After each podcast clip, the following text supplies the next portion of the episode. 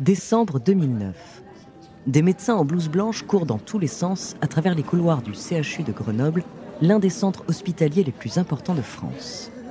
Et comme tous les jours au service de neurologie, la docteure Emeline Lagrange reçoit une patiente, une femme d'une quarantaine d'années, originaire de Montchavin, un petit village de Savoie non loin de là, qui souffre de douleurs musculaires. A priori, rien de très inquiétant. Mais après un examen approfondi, la docteure fait une découverte tragique. Le corps de sa patiente est rempli de fasciculations. Les muscles de ses bras, de ses jambes et même de son visage sont animés de minuscules contractions permanentes et spontanées. Devant de pareils symptômes, le diagnostic est sans appel, c'est une sclérose latérale amyotrophique, autrement appelée maladie de Charcot.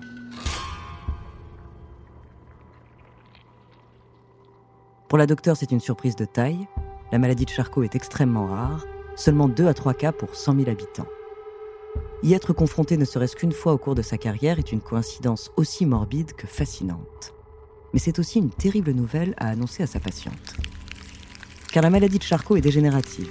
Elle s'attaque à tous les muscles du corps qui fondent et se paralysent petit à petit jusqu'à l'asphyxie totale. L'espérance de vie est de 3 à 5 ans et aucun traitement n'existe à ce jour pour y remédier.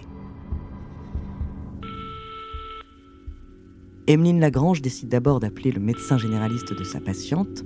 En tant que neurologue, elle se doit d'expliquer à sa collègue ce qu'est cette maladie rare dont elle ignore sûrement tout, comment encadrer la famille, l'accompagner durant cette horrible épreuve. Mais après quelques secondes de conversation, la voix au téléphone lui fait une annonce à laquelle elle ne s'attendait pas du tout et qui la prend totalement de court. La médecin traitant du petit village de Montchavin connaît parfaitement la maladie de Charcot. Elle a même déjà accompagné trois autres personnes qui en souffraient, dont un voisin et des amis de sa patiente. En raccrochant, la neurologue a le regard vide, mais son cerveau est en ébullition. Le calcul n'est pas compliqué, 4 cas dans un village de 200 habitants, pour une maladie touchant deux personnes sur 100 000, et qui n'est pas contagieuse. C'est tout simplement sidérant. Et surtout, ça ne peut pas être une coïncidence. Pour la docteure Lagrange, c'est le début d'une longue investigation qui va prendre des tournures d'enquête policière et mener à une découverte aussi précieuse qu'inattendue.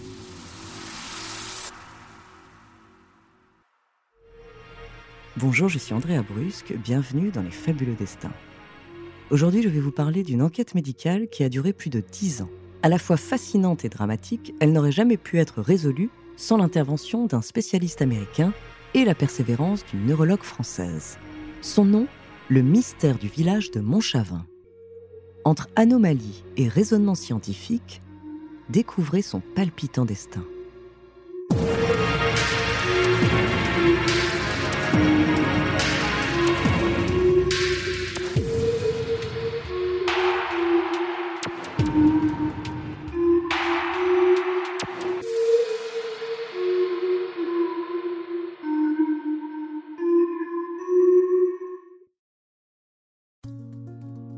Après ce diagnostic déconcertant, la docteure Lagrange se met à lire tout ce qui existe sur la maladie de Charcot. Il doit forcément y avoir une explication.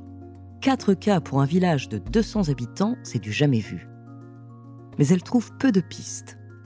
Cette maladie est trop méconnue, ses causes sont encore assez mystérieuses, et puis la plupart des médecins de son entourage ne prennent pas l'enquête au sérieux. On met ça sur le compte d'une coïncidence hallucinante mais possible, Pourtant, au fond d'elle, la docteure est convaincue que la situation de ce petit village savoyard n'est pas due au hasard.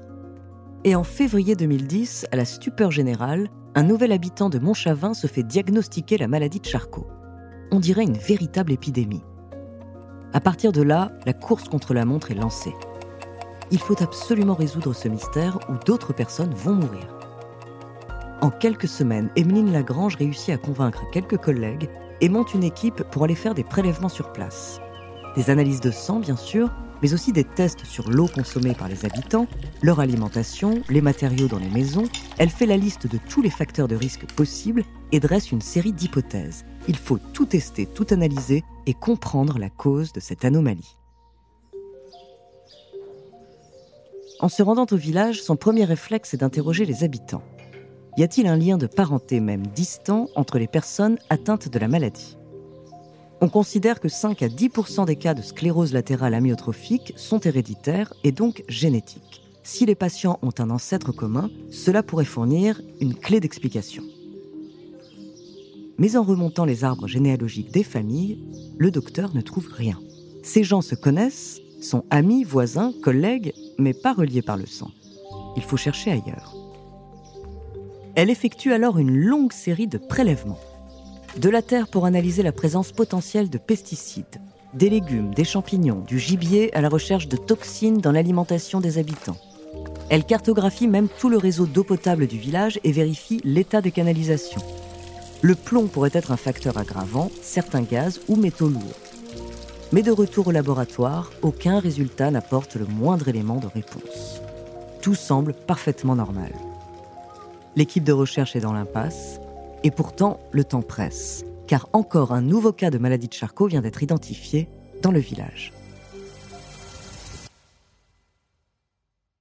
Avant de continuer cet épisode, nous voulions vous remercier pour votre écoute. Si vous voulez continuer de nous soutenir, abonnez-vous à la chaîne Bababam Plus sur Apple Podcast. Cela vous permettra une écoute sans interruption. Ou bien écoutez ce petit message de notre partenaire sans qui ce podcast ne pourrait exister. On se retrouve tout de suite après.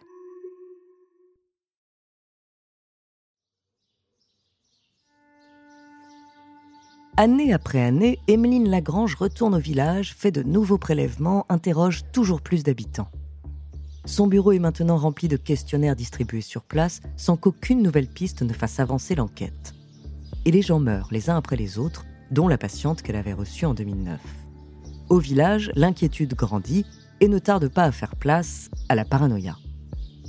Désormais, plus personne ne consomme l'eau du robinet, on achète des bouteilles et on se lave constamment les mains.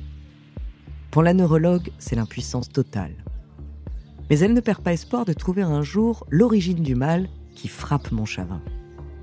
À force de parler avec les locaux et avec l'aide de différentes associations, elle réussit à recenser 11 autres cas survenus dans le village entre 1991 et 2013, des gens décédés depuis ou qui ont déménagé. Et à partir de sa base de données, elle identifie trois points communs entre eux. Ces gens consommaient du gibier, ramassaient des pissenlits et mangeaient des champignons. C'est encore peu d'indices, mais c'est un début. Et puis, en épluchant la littérature médicale et scientifique, elle trouve enfin une piste solide. Perdue au milieu de l'océan Pacifique, au large des Philippines, il existe une île, l'île de Guam, où une anomalie similaire s'est déjà produite. Là-bas aussi, un nombre anormalement élevé d'habitants ont été touchés par la maladie de Charcot et le chercheur américain qui a enquêté sur ce mystère a réussi à l'élucider. Il s'appelle Peter Spencer et il a identifié la plante à l'origine du problème, le sika du Japon, utilisé dans la cuisine locale. Dans cette plante, il y aurait une toxine qui, consommée massivement, causerait le développement de la maladie. Aussitôt, la docteure Lagrange contacte l'éminent toxicologue et lui raconte son enquête. Spencer écoute attentivement et lorsqu'elle énumère les trois points communs des patients atteints de la maladie, il y en a un qui retient particulièrement son attention. Ils mangeaient des champignons? Quels champignons? Selon les habitants, des morilles, ramassées dans la forêt. Mais l'équipe d'Emeline Lagrange les a déjà analysés et rien d'anormal n'a été repéré. Peter Spencer leur suggère tout de même de refaire des tests, mais cette fois à plus grande échelle. La semaine suivante, la neurologue et son équipe retournent au village et collectent tous les champignons qu'ils peuvent trouver. Dans les frigos des familles, sur des cordes en train de sécher et même dans la forêt autour du village. En tout, des dizaines et des dizaines de bocaux sont envoyés au laboratoire pour être analysés. Et la réponse ne tarde pas à arriver. Ce sont bel et bien des morilles, mais pas que.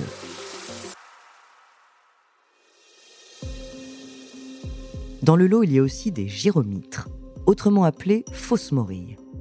Ce champignon ressemble beaucoup aux morilles et pendant longtemps on l'a considéré comme comestible. Sa toxicité n'a été prouvée que dans les années 60 et peu de gens connaissent son existence. Or, la toxine présente dans le gyromitre est très similaire à celle du sika du Japon, la plante consommée sur l'île de Guam. Enfin, l'énigme médicale du village de Montchavin prend fin.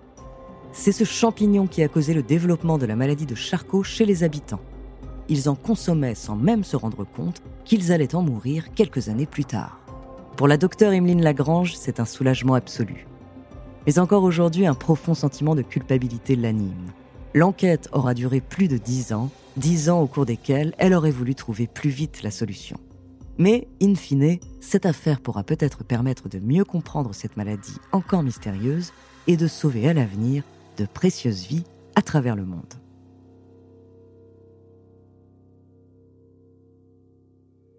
Merci d'avoir écouté cet épisode des Fabuleux Destins, écrit par Ellie Oliven, réalisé par Antoine Berry-Roger. Dans le prochain épisode, je vous parlerai d'un milliardaire sud-coréen ayant fondé une secte au nom de Jésus-Christ. En attendant, si cet épisode vous a plu, n'hésitez pas à laisser des commentaires et des étoiles sur vos applis de podcast préférés.